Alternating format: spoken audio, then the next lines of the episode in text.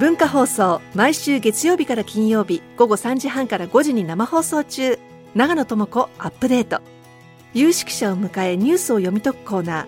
ニュースアップデートをポッドキャストで配信中。お聞きのポッドキャストアプリから長野智子アップデートで検索してください。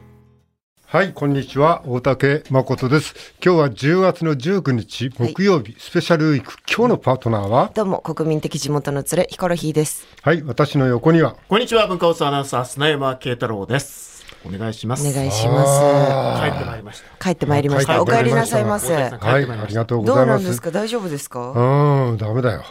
あの、ダメだった。本当にご迷惑をおかけして、えーと、私のおテーブルの前に、はい。何もないんですが、私もないです。えー何にもないんですが、えーあそこら辺のものをですね、ちょっと一旦持ってきてもらえますか？申し訳ないけど、メガネも含めてですね、ちょっとだけいろいろ持ってきていただけると、はい。上がりなんで。はい。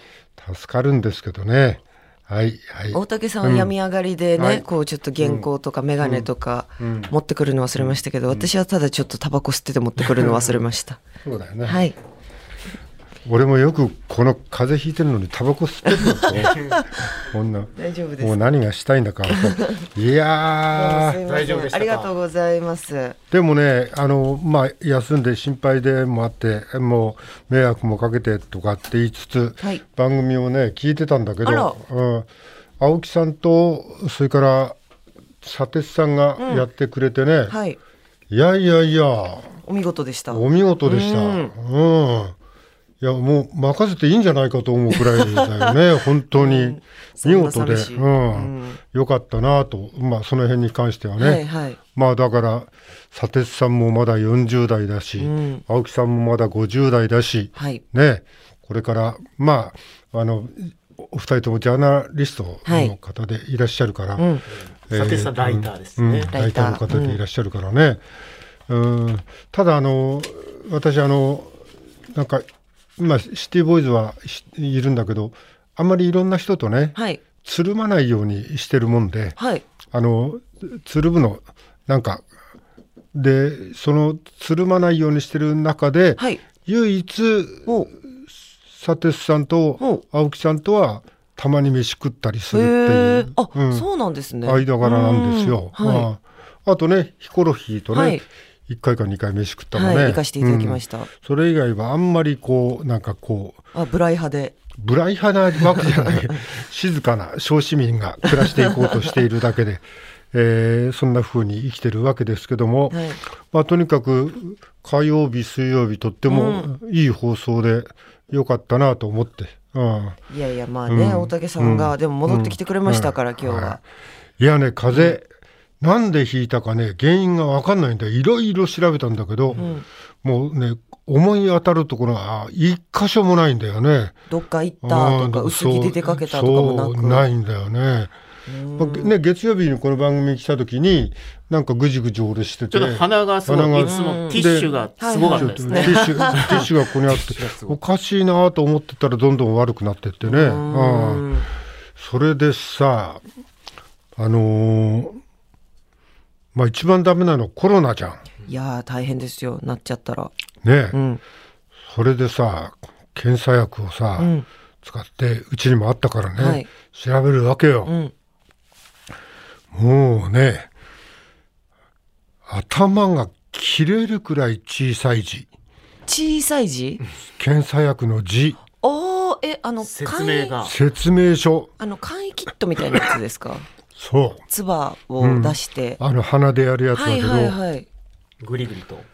あれの説明、前にもやってるからある程度のね、容量は知ってるけど、それでもちゃんと正確にやんなくちゃいけないと思う。うん。もうね、年寄りをね、読ませないようにしてるんで、いや、本当にね、あの検査薬の字見たらね、半端な大きさじゃじゃないよ。へえ。小さいなんてもんじゃないよ。それ、そっかそっか、自分で全部やらないといけないですもんね。そうそうそうそううんうんうん。それで、こう、あまりちっちゃくてもうね、あの、ゴミゴミだと思ってどけたら字だったりね。うん、なめっちゃ変なとこに G あるじゃないですかじゃあそうなんだよあるはずないところにないと、そうなんだよ。いや、それでもうさ、もう、参ってね、本当に。うん。それでも一生懸命自分でやって、うん。まあ陰性が出て、ははいい、よかった。それで今日もここに来て、うん。あらあしらあら。ら調べたら、いろんな陰性が出て、出て、まあね、コロナじゃないということは分かったという状況が一つと、はい。あとね、うちにいた時にね、あの、立ちくらみってしたことある、はいありますあります。あのね、半端じゃん、やっぱり寝てるからね、まあ、お年寄りだから起きて、やっぱ多少の立ちくらみはしてたわけよ。はい。これがさ、半端じゃないのよ。うん。もうね、一回俺入院、腰で入院してた時に、はい。病院で、あの、立ちくらみでお尻からズドーンと病院の床に倒れたことがあるんだ。はい。一回だけね。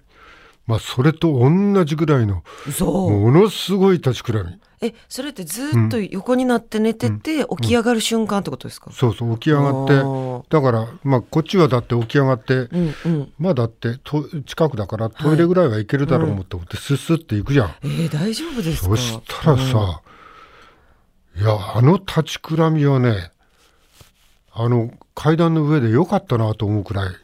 の立ちくらみ。確かに、なんかね、段差の途中とかやったらもうズドドドドドドドって、あのーまあだからうだからうんなんて言っていいのか分かんないんだけどね。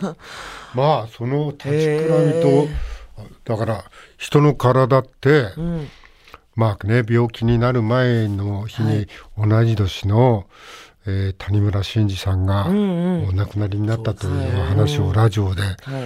うんしてであ同い年かとうん。思って、まあねこの年になると若い人も俺より若い人もたくさんまあなんかいなくなってしまうし、で同い年だと特にちょっと答えたかね、そういうのがあって。いやいやいや寝てて体はね若い時に比べてね寝てる間に衰えるんだね。おー回復しない。回復しないんだよね。あのーだから鍛えてない。例えば普段ならちょっとき体ちょっと動かしてるけどそれがないから、まあ、足腰がめちゃくちゃ弱るんだよ。筋力が。筋力が。うんうんもうねもうねうちね家系的にねはい。筋肉の家系なのよ。筋肉の家庭筋肉。筋肉ファミリー？筋肉。いやそれマッチョじゃないんだけど マッチョじゃないんだけど筋肉はねずっとね結構あるタイプの。親の代からね、うんうん。筋肉はある系の家系がタイプだから。テニスのね、ん。あのネットひょっとん楽勝で飛び越えられたっああつってすごいすごい、運動神経とかじゃなくて筋肉ですか、いや運動神経もいいいんだよ、はい。意外と。でテニスのネットを飛び越えようと思った時に、うん。まあ、ある年になった時に、はい。あのネットに引っかかって、はい。顔から落ちたのね。できてないじゃないですか、うん。うん。できてないんだよ。それからね、それからできねえなと思って衰えていくなと。なるほど、うん。それまでできてたのでにっていう。きてたの。ね。意外と運動神経がいいなんてうん。自慢してたんだけど、はい。い、やでも筋肉家庭で筋肉がね、筋肉がなくなるってやっぱすごいなと思って。言いますよね。なんか以前ここに、あのゲストに来てくださった、はい。あの学者の先生も絶対筋肉つけろみたいなので本紹介してうん。うん。くださってた方いましたもんね、ちょっとずつでいいから、はいはい。川田さん。川田さんだ、うん。川田さん。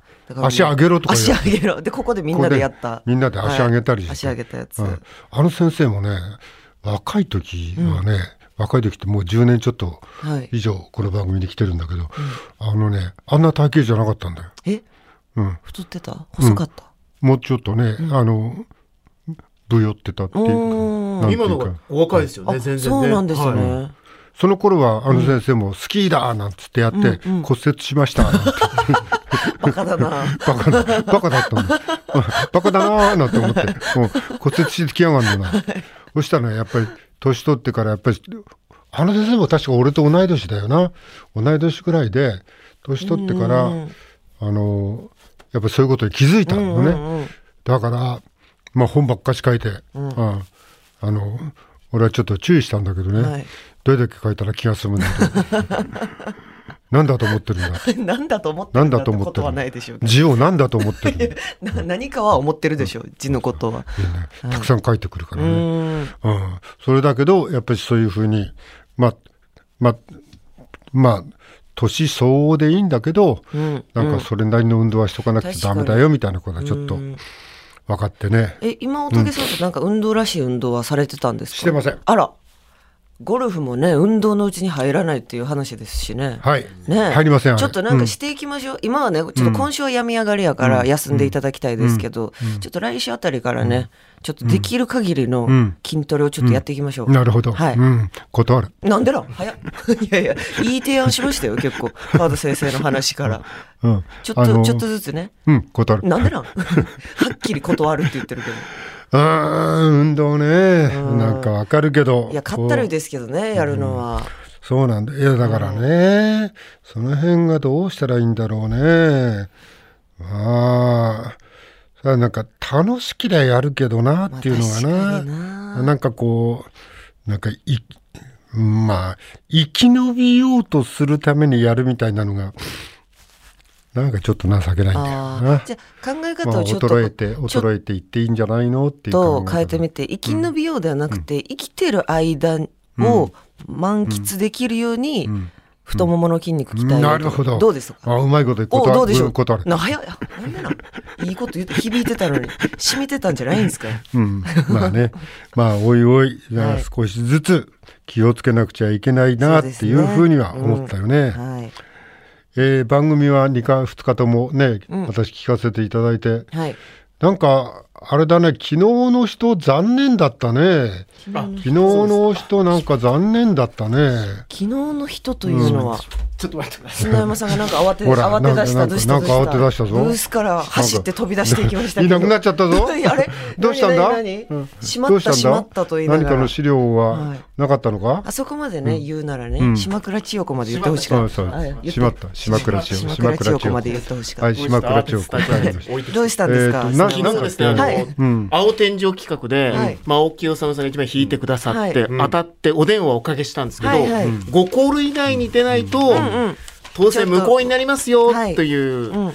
えーこの方ですね、東京都大田区、えーうん。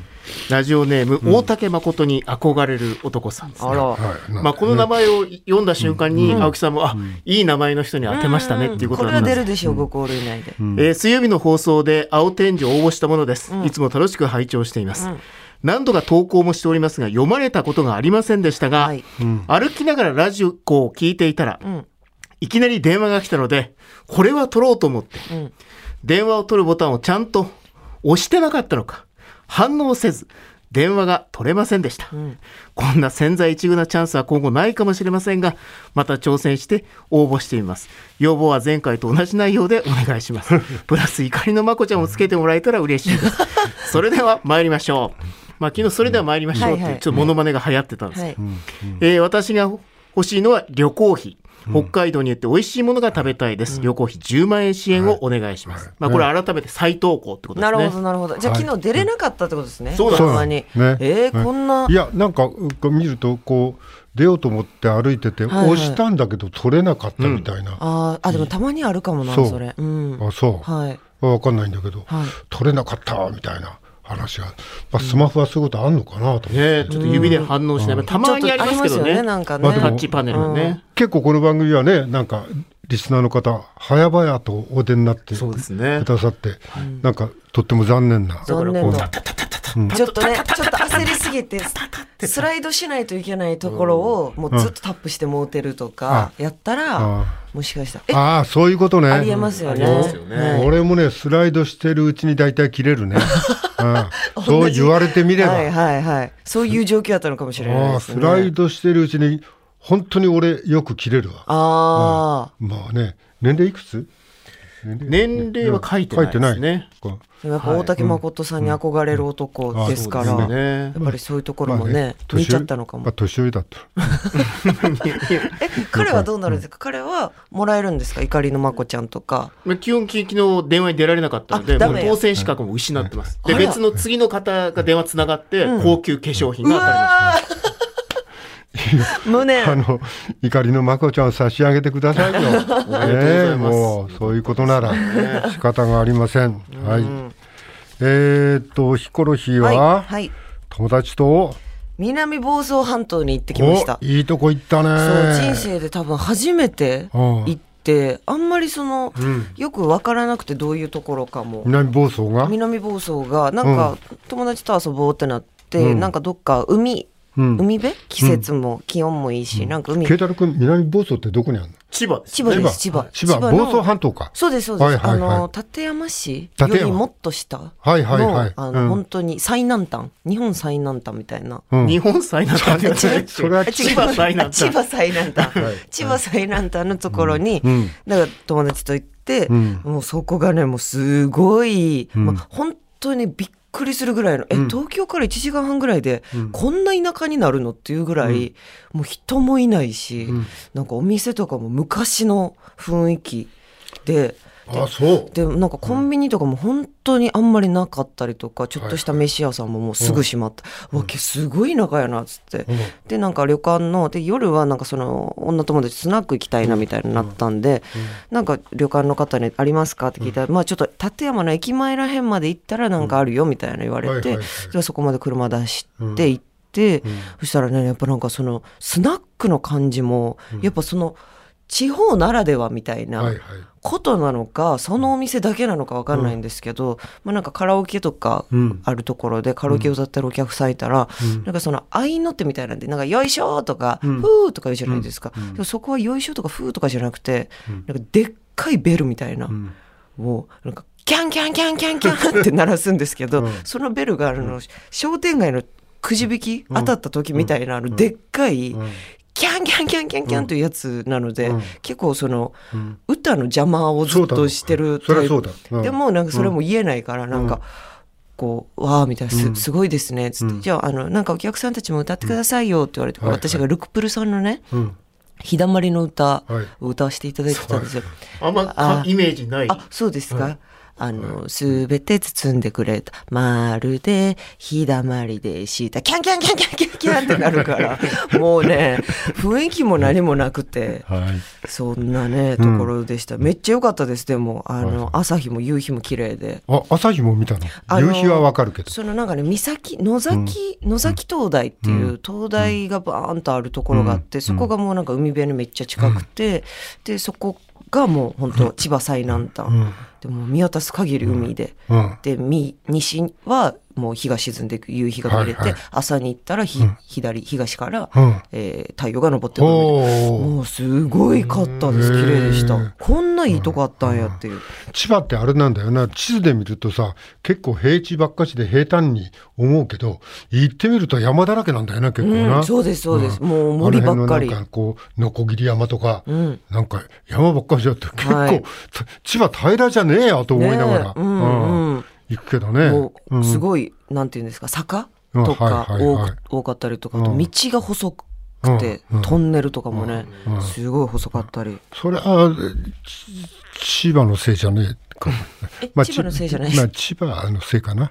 まあわかんないけど。千葉と一口に言っても、うん。房総半島の人たちは、うん。あの千葉、千葉市のことはうん。市内っていうし、うん。なんか立山のことはうん。立山市っていう、なんかその、なんかん。多分その住んでる人たちの中で微妙な住み分けというか、あそう。千葉市はね、みたいな。うん。千葉市の方行ったらもっといろいろあるんだけどねとか、それだったら立山の方行きなとか、うん。なんかあるよね。でもあの辺りはじゃあちょっと前に高速のな富津あたりから高速がつながって、うんうん。ずーっと立山勝浦、あの辺まで高速で行けるようになってあれですか？便利になったんですよえあの木更津アクアラインですか？アクアラインまああったんだけど、うんうん。アクアラインが富津で止まってたのが、はいはい。その先があズドンと。ズドンとつなが、まあ一車線だけどねつながるようになって、うんうんうん。意外と遠くまでゴルフ行っちゃったりしてああでもそっかゴルフね、昔はぐるっと東京湾をね、回らないといけなかったんですよね。あそっかそっかアクアラインあそうそう。だから本当に、立山とか南房総とか本当に遠かったと思いますよ、うん。東京から行こうとしたら。それ何年ぐらい前ですか？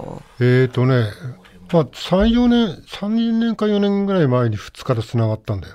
あまあそんな最近なんですね。それ前までは普通までだったんだよね、ああのいい加減な情報だから、あんまり感心しないで聞いてくれてる人は。いい加減な情報やった。大体いい加減だけどでも大体 頭の中じゃそんな感じだね、あうん。ー確かに。あーでもね。アクアラインは25年とか、うん。もう30年とかですかね。えアクアライン自体、はい。はいあそうなんや、じゃあ同い年ぐらいですよ私。アクアラインと。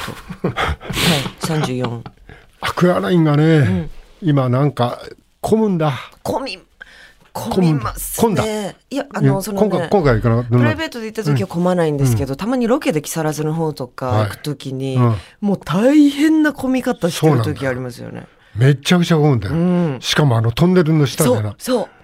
あそね、海の下だからね。海の下の渋滞はねねえ。きついおおよっかないしね、うん。暗いし、うん。まあ、明るいんでトンネルにしたら明るいんでしょうけど、うん。なんかこうあの閉塞感でうん。ちょっと動かないとね、そうそうそう。これえ海の下でこれもし今地震とか来たらどうしようとか、うんうん。あの渋滞中思ったりしますまあ地震でも大丈夫なんだろうけどね、はいはい。それでも、うんこうあの今海の下で渋滞かと思うと、ねえちょっとなんかねドキドキ圧感じるよね。感じますね。うん。だそれがあってあのラインを俺らゴルフ行く時、うんうん。あんまり使わなくなっちゃったんだ。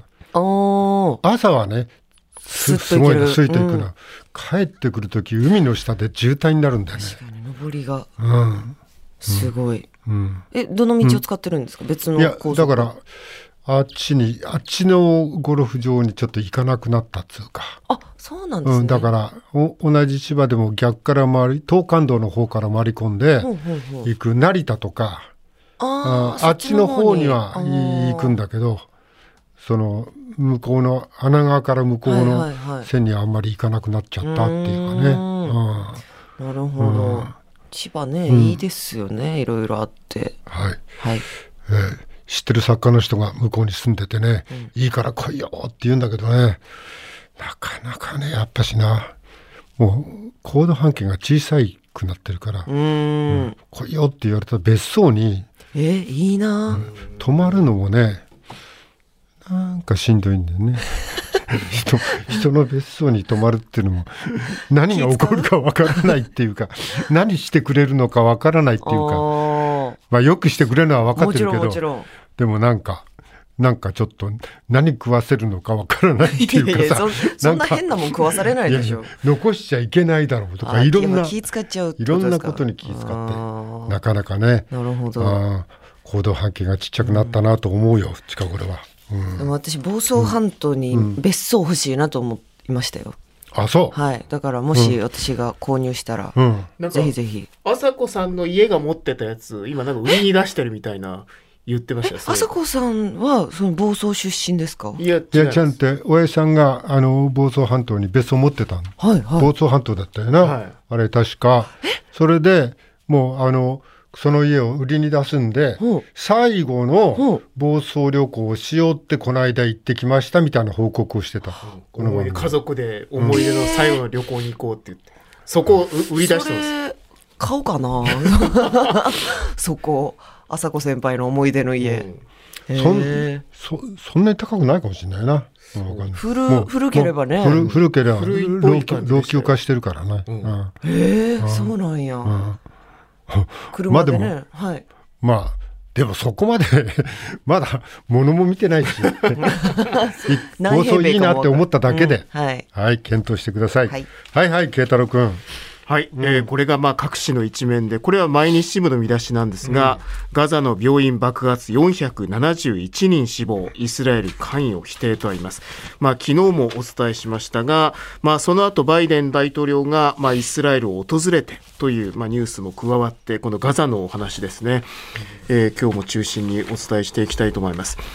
えー、そして技能実習制度の見直しですね有識者会議が、まあ、新たな叩き台を示して、まあ、1年働くと、まあ、転籍ができる新制度というのが、まあ、盛り込まれましたこれに関するニュース、えー、そしてこちら東京新聞の一面にありますが一票の不平等、昨年参院選3.03倍合憲とあります。最高裁大法廷。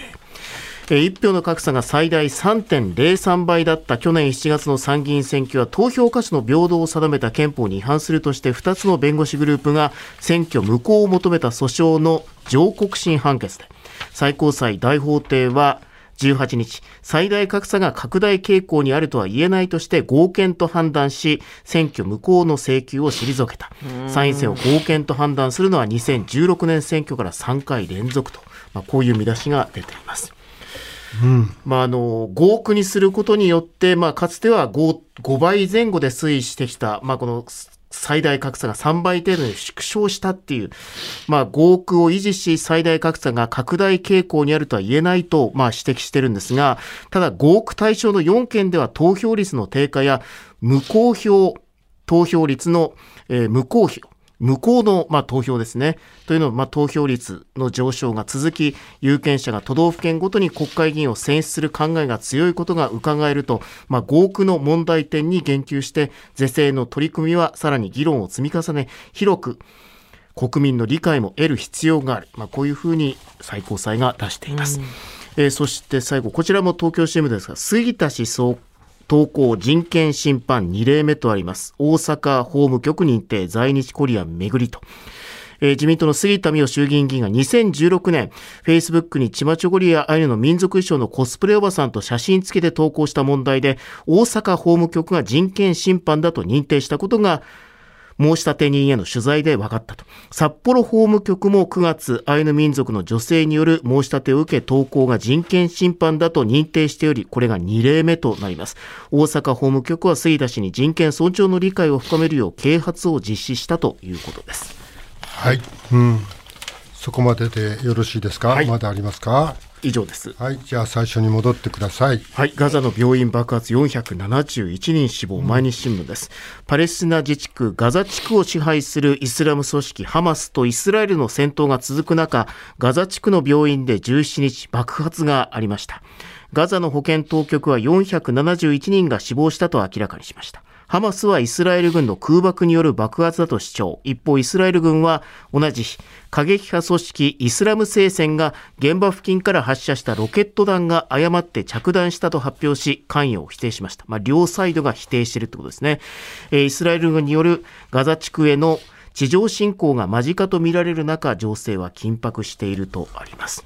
うん、まあ、これによってアメリカ大統領のヨルダン訪問は中止となりまして、まあ、いわゆるアラブ側との会談というのがなくなりました。そしてまあイスラエルのネタニヤフ首相とは会談したんですが、えー、イスラエル軍の、まあ、地上侵攻を準備する、まあ、準備が進む中、イスラエルの自衛に必要なものは全て提供すると、まあ、バイデン大統領が伝えたと。えー、ただ、地上侵攻で民間人の犠牲が拡大すれば、バイデン政権に批判が向かうリスクがあり、被害を最小限に抑える方策を改めて求めたとみられるとあります。えー、そして会談の冒頭、バイデン氏はガザ地区の病院で起きた爆発について、あなた方、イスラエルではなく別のチーム、パレスチナの武装組織によって引き起こされたように見えると語り、イスラエル軍の関与に否定的な見解を示した。えその後、記者団に根拠を問われ、国防総省に見せられた情報だと答えたとあります。はい、あのー、まあ、世界はさ、大きく流動的でさ、あのー、なんていうの、いろんな国と連携していったりしなくちゃいけないじゃない？その中でウクライナがあって、まあ、ウクライナはある意味、まあ、一つの国民国家だよね。うん、で国家の戦いはまあいろんな事情があってやるんだろうけど、うん、国民国家が市民として立ち上がるということは、まあ、ちょっと近頃では、まあ、あの、ゼレンスキーさんが、まあ、戦闘が起こった時にもあのキウイの町から離れないでそこにとどまったと。もうアメリカの情報でも巷でももうゼレンスキーはとっくに逃げたと、はい、逃亡しただろうという話が伝わった時に、その2日か3日後にあの国会の前から夜中継を始めて、幹部と一緒に私たちはここにいると。はい、でそういった時のその市民たちはやっぱりそれが国民国家っていうふうに思ったんだよね。要するに国家と市民とのまあ今までこの世界が流動的になって、まああのいろんな国との貿易とか、うん、その仕事とかが今まで国を越えて行われてたと、うん、国を越えて行われてその中で資本主義の中で儲けるやつは儲けると。はい。はい、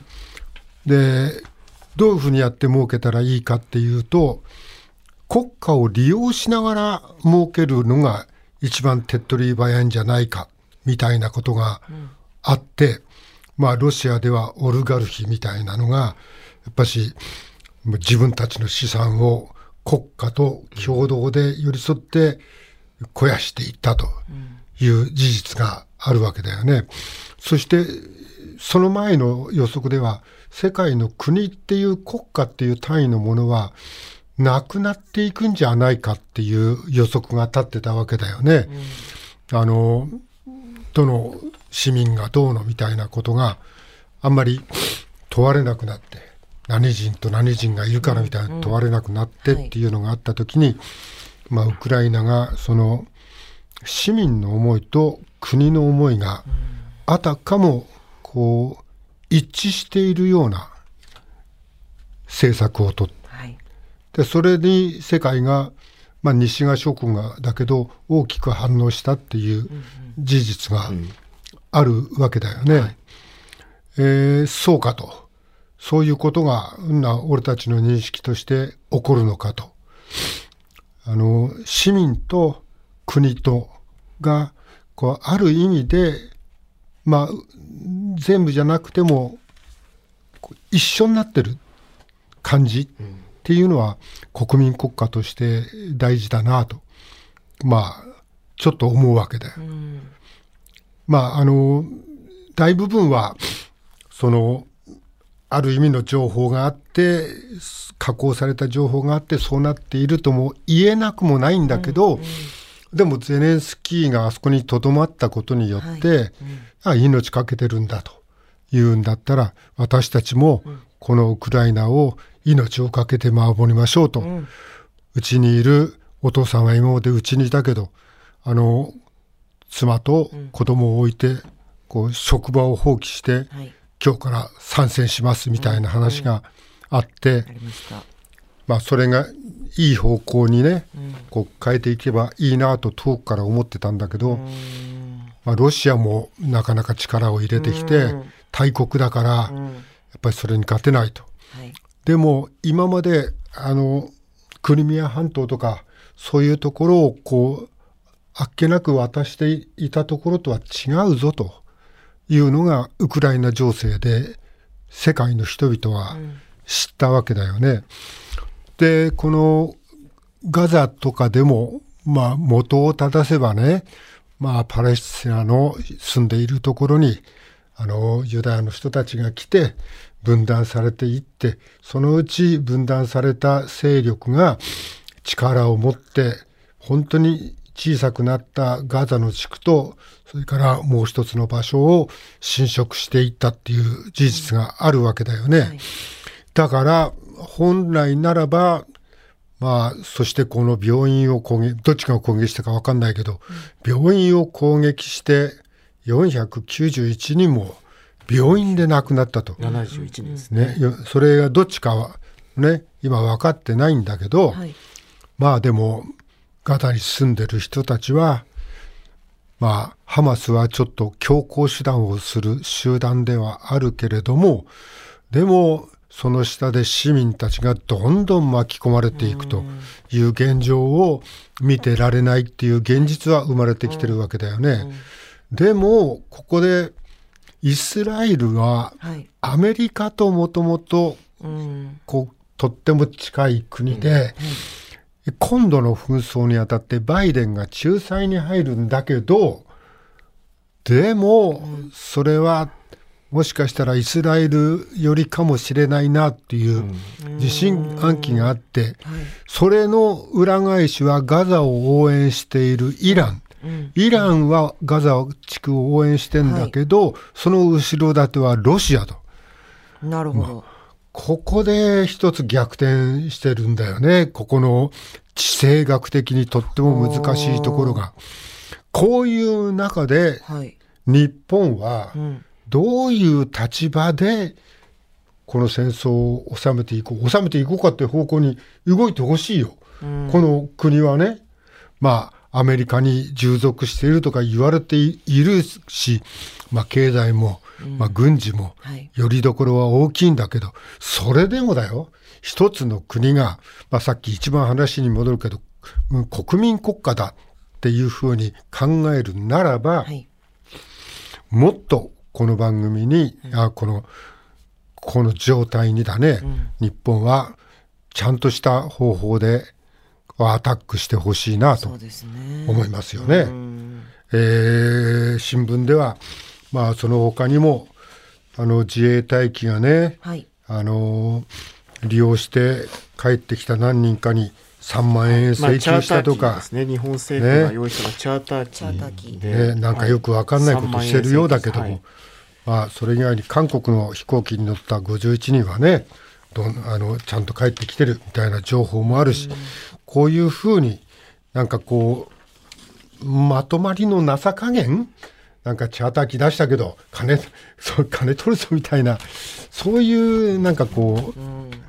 なんかこう不具合があちこちで起こってほしくないと思うよね、うん、えー、世界は大きくなってまた世界は小さくなっていく。日本はどういうふうに対処するんだろうね、うん、さあ今日も始めましょう